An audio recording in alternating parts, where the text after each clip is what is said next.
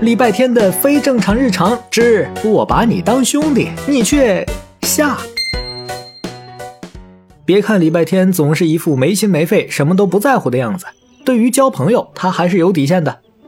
比如这只古怪的刺猬，半天前把他骂得狗血淋头，半天后发出了热情的交友申请，怎么看都是图谋不轨。礼拜天毫不犹豫地点了拒绝，于是第二天刺猬又拦下了他。喂喂喂，你有没有闻到烧焦的味道？啊？哪里？学校里没人带打火机吧？啊，那是我的心在为你燃烧。礼拜天觉得自己被五雷轰顶，劈了个外焦里嫩。当这只刺猬在校门口拦下他时，他就应该扭头就走。第三天，圆滚滚的刺猬又出现在礼拜天的自行车的坐垫上，表情忧郁。我知道强扭的瓜不甜，我也知道你更喜欢那群猫猫狗狗。那你能告诉我，你更喜欢猫还是狗吗？呃，猫吧。喵喵喵喵喵喵喵！刺猬兴高采烈地发出了一阵猫叫，仿佛触电的胖大星。礼拜天头皮发麻，嘴角抽搐着，跨上自行车跑了。接下来的每一天，刺猬都会给礼拜天带来一次全身舒爽的天雷滚滚体验。连续七天，当礼拜天被雷劈麻木了以后，那只刺猬突然不见了。准确的说，是突然不出现在礼拜天面前了。该不会是嘴巴太毒了，被别的动物打死了吧？那倒没有，虽然我们也很想。突然出现的声音吓了礼拜天一跳，依然是阳光明媚的午后，依然是礼拜天的秘密角落，依然是神出鬼没的卷毛猫。定下神来后，礼拜天从卷毛猫的话里找到了一丝线索。你们也很想，是什么意思？意思是，那天我和他对骂了三百个回合之后，他就上了我们校园流浪猫团的黑名单。要不是他这些天老跟着你跑，我们早就把他抓起来狠狠教训一顿了。没想到，你居然吵架吵不赢一只刺猬。这个不是重点吗，老大？他那张嘴里什么词儿都有，词汇量多的跟你书包里的新华字典似的，你都不知道。呵呵呵，那我可太知道了。之后的几天，刺猬依然没有出现。礼拜天在经过校园的每一个角落时，总会时不时弯腰低头看一看。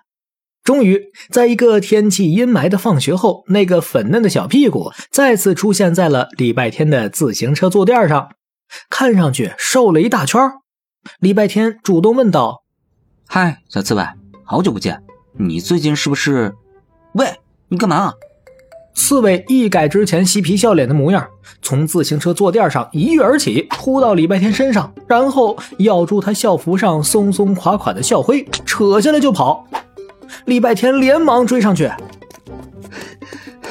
你别跑啊，有话好好说，跑步不是我的强项。你这么跑，马上就要失去我这个朋友了。”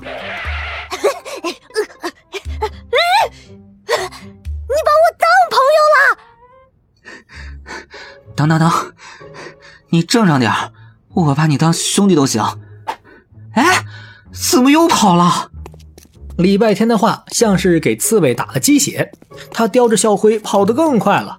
礼拜天被迫跟上。放学后的校园安静异常，刺猬带着礼拜天穿过小树林，来到了一片繁盛的灌木丛里。刺猬停了下来，等着礼拜天过来。礼拜天气喘吁吁地跟上。蹲下去，扒开一片落叶丛，然后惊呆了。这，这你，怎么你？他们都是我的宝宝，已经出生三天了，是不是很可爱？那干燥的落叶丛里躺着一窝粉嫩的小生物，还没有长出坚硬的刺，看上去更像一窝小老鼠。礼拜天再次感受到了熟悉的五雷轰顶的滋味儿。我把你当兄弟，你却背着我生了一窝娃，你不是公的吗？我什么时候说我是公的啦？你你你是女孩子，你还不穿裤子到处晃悠你的屁股？你见过哪只刺猬穿裤子啊？他说的好有道理啊！别说礼拜天了，我都没法反驳。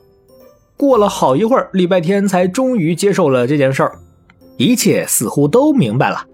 这只刺猬妈妈因为口舌之快得罪了校园里的流浪猫，为了寻求庇护，她才每天张牙舞爪的去礼拜天面前晃悠。